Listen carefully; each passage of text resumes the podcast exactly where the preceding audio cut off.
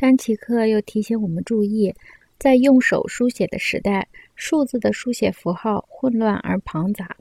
直到印刷术问世以后，其形态才稳定下来。虽然这只是印刷术产生的最微不足道的文化效果之一，但是它有助于使人回想起这个事实：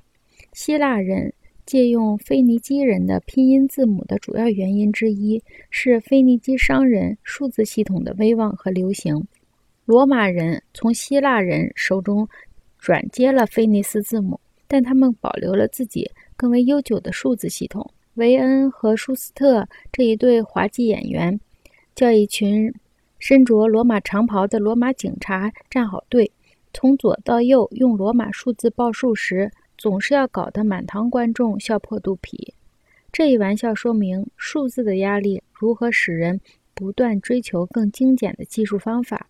序数号、序列号和位置数问世之前，统治者不得不靠置换法来计算庞大的军队的数目。有的时候，士兵被分组带进大体已知的容积的空间里去计算；另一种方法是要士兵鱼贯而行，同时将小石子投入容器计算。这一方法并非与算盘和计数板无关。最后，在近代初期，计数板计数。导致了数位的原理，仅仅靠三四二依次置放于计数板上，就可以加快计算的速度和潜力，产生神奇的效果。发现用位置数计数，而不是单纯靠加数计算，又导致了零的发现。但仅仅把三和二放在计数板上，会产生歧义。究竟是三十二还是三百零二，并不确定。因此，就需要发明一个符号来填补三和二的空白。直到十三世纪，SIFR 阿拉伯字意为缺口空白，才拉丁化为 ZIPHRIUM，